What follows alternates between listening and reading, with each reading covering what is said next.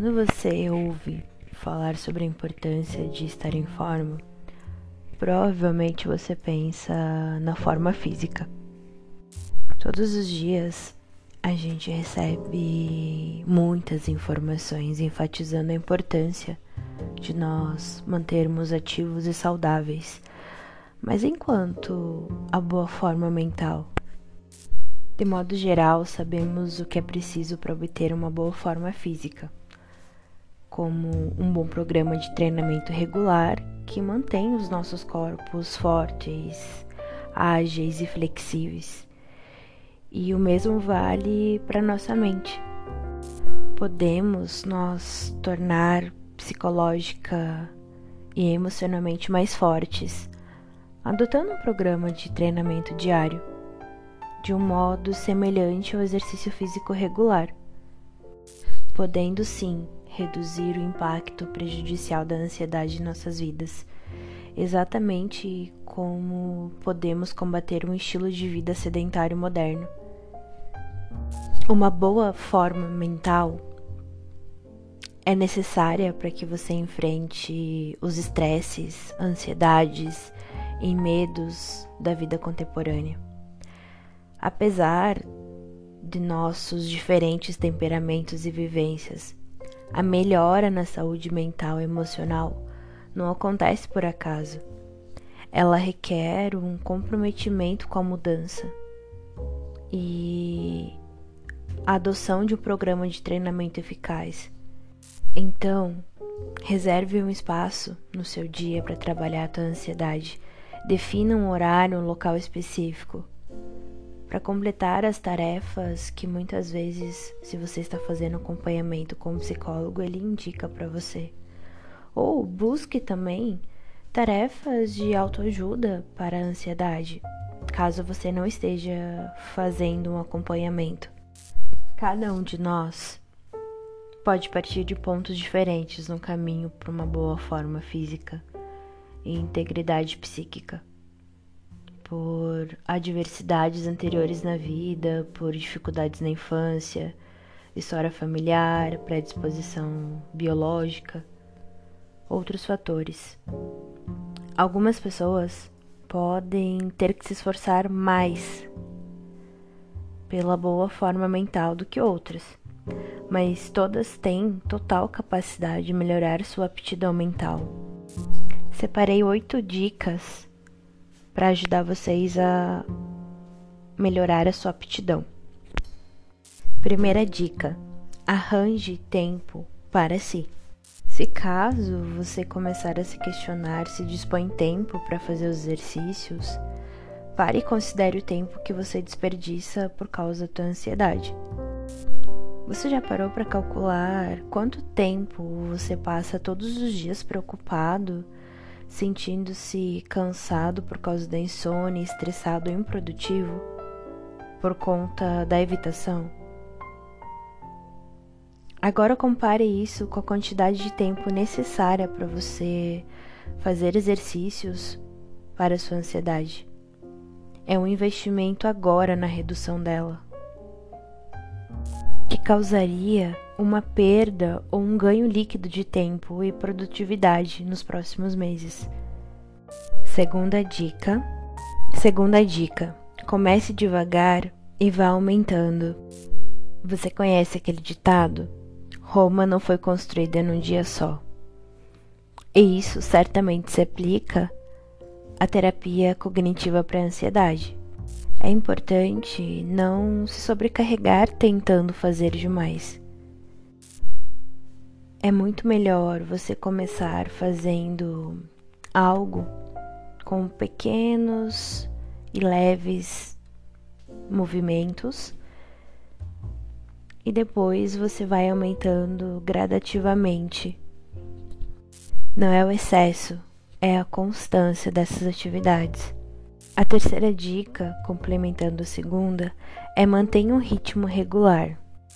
Como falei, é melhor fazer um pouco todos os dias do que nada por alguns dias. E depois fazer várias horas no final de semana.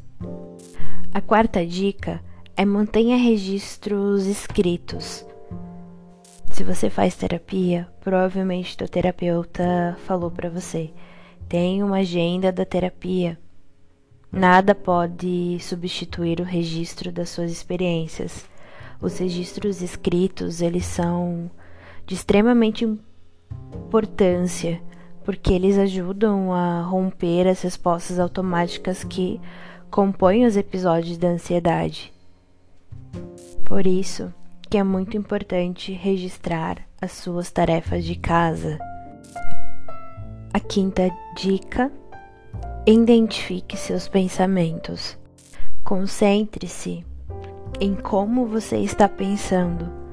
Se você se sente ansioso, descreva os pensamentos de ameaça ou perigo exagerado.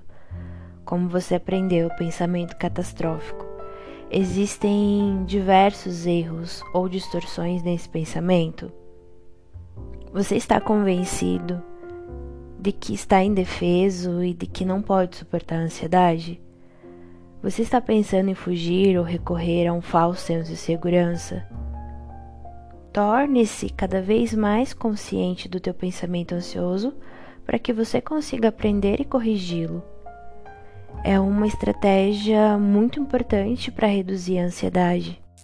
A sexta dica é: seja paciente e não desista. Lembre-se, quando a ansiedade está se formando, e a mente ansiosa assume o controle, nosso instinto é fugir. E isso é perfeitamente compreensível. Mas é importante você continuar fazendo o exercício. Não abandone a situação nem desista. Sétima dica: comemore os êxitos e solucione os obstáculos.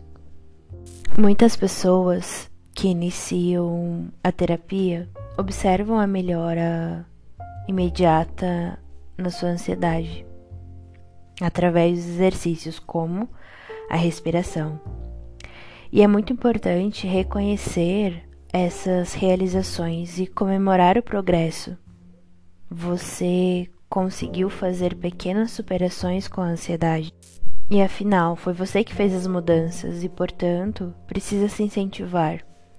E ao mesmo tempo, espere reveses e decepções. Em vez de desistir, examine atentamente a razão pela qual muitas vezes a tarefa de casa não deu certo e assuma uma postura orientada ao problema e veja que as mudanças você pode fazer para superar a tentativa fracassada, mas não desista. Última dica: não lute contra a ansiedade. Deixa fluir. A ansiedade é como estar preso a uma rede. Quanto mais você luta contra ela, mais você se enreda. Observe se você está tentando controlar a sua ansiedade quando você está praticando algum exercício. Lutar pelo controle só vai piorar sua ansiedade. Em vez disso, procure aceitar seu estado ansioso e permitir que a tua ansiedade diminua naturalmente. Como qualquer programa de boa forma, a prática diária na aplicação de estratégias cognitivas e comportamentais às suas situações de ansiedade vai determinar a eficácia do tratamento, porque é uma abordagem realista, consciente, que determina, frente aos exercícios, realçar os efeitos da redução da ansiedade. Estima-se que mais de 260 milhões de pessoas ao redor do mundo sofram de algum distúrbio relacionado à ansiedade. E existem diferentes causas atribuídas para isso. Embora padrões e pesquisas continuem sendo realizadas, ainda não se pode dizer ao certo o que faz com que as pessoas sejam mais suscetíveis a distúrbios de ansiedade do que outras. Uma das possíveis causas para os distúrbios de ansiedade é a predisposição genética. E é comum que pessoas que sofram de ansiedade tenham parentes que apresentam os mesmos sintomas. E embora não se saiba com certeza o motivo, a ansiedade é muito mais presente e comum em mulheres. Outras possíveis causas são a ocorrência de eventos traumáticos ou com alto nível de estresse, ou outros distúrbios mentais, como por exemplo a depressão. Existem diversos tipos de ansiedades. Vou citá-los alguns. A primeira é o transtorno de ansiedade generalizada, conhecido como TAG. O transtorno de ansiedade generalizada ocorre quando a ansiedade persiste por longos períodos e acontece sem motivo aparente algum e se apresenta de uma forma excessiva. Ou seja, nesses casos, a ansiedade não é desencadeada por uma situação específica, e as crises ocorrem com frequência em situações diversas. Outro transtorno que é muito comum é a síndrome do pânico. Ela é caracterizada por ataques inesperados de desespero e medo de que algo ruim aconteça. E o sentimento é tão intenso que a pessoa pode chegar a ter um ataque por medo de uma antecipação que algo aconteça. E essa antecipação prejudica diretamente a rotina dessa pessoa, pois ela tenta evitar todo lugar e qualquer atividade que possa estar relacionada ao ataque, de modo a impedir que isso aconteça de novo. Outro transtorno muito comum da ansiedade é o transtorno obsessivo compulsivo, ou TOC, que ele é caracterizado por pensamentos obsessivos e comportamentos repetitivos.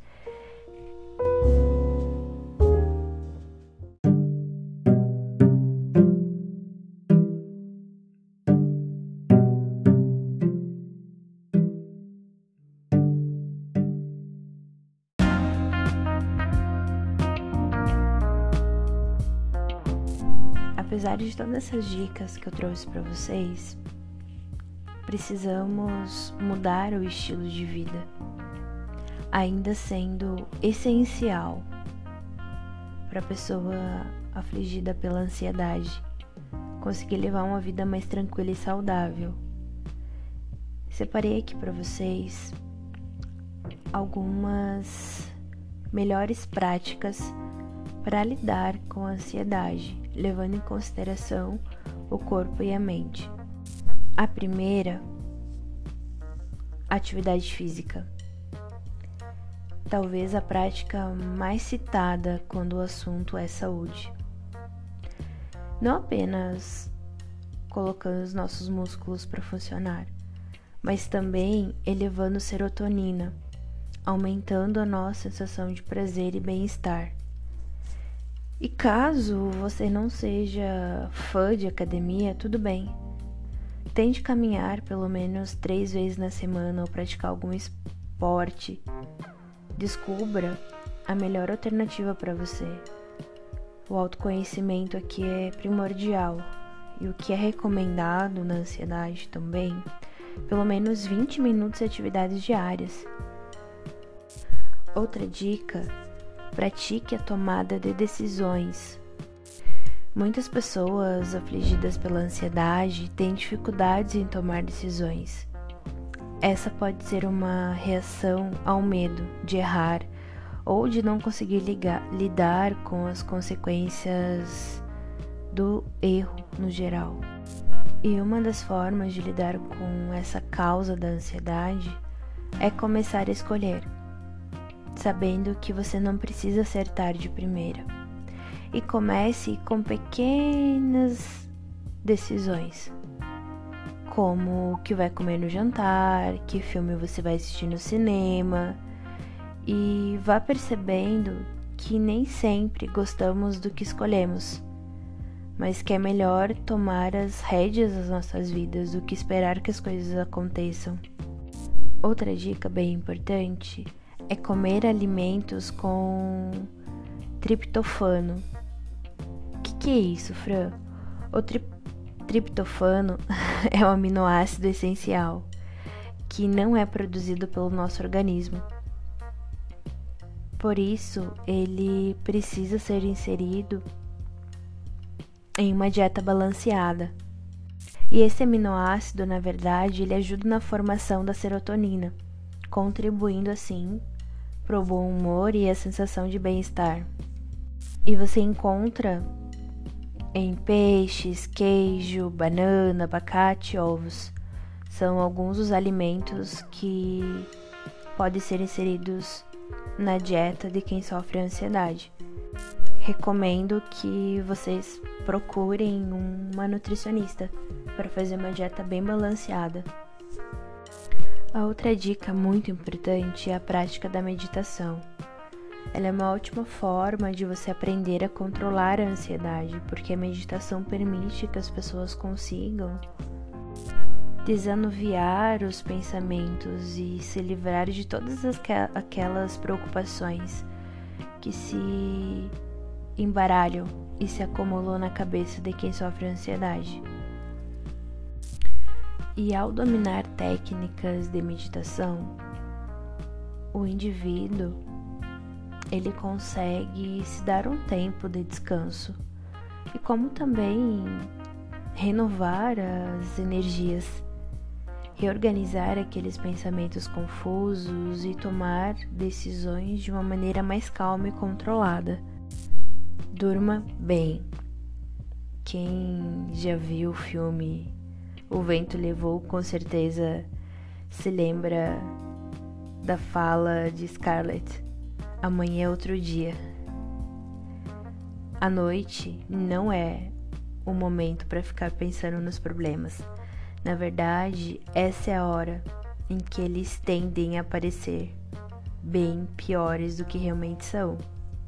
Por isso, reserve a noite para dormir, descansar o corpo e a cabeça e ter energia e concentração para resolver os problemas no dia seguinte.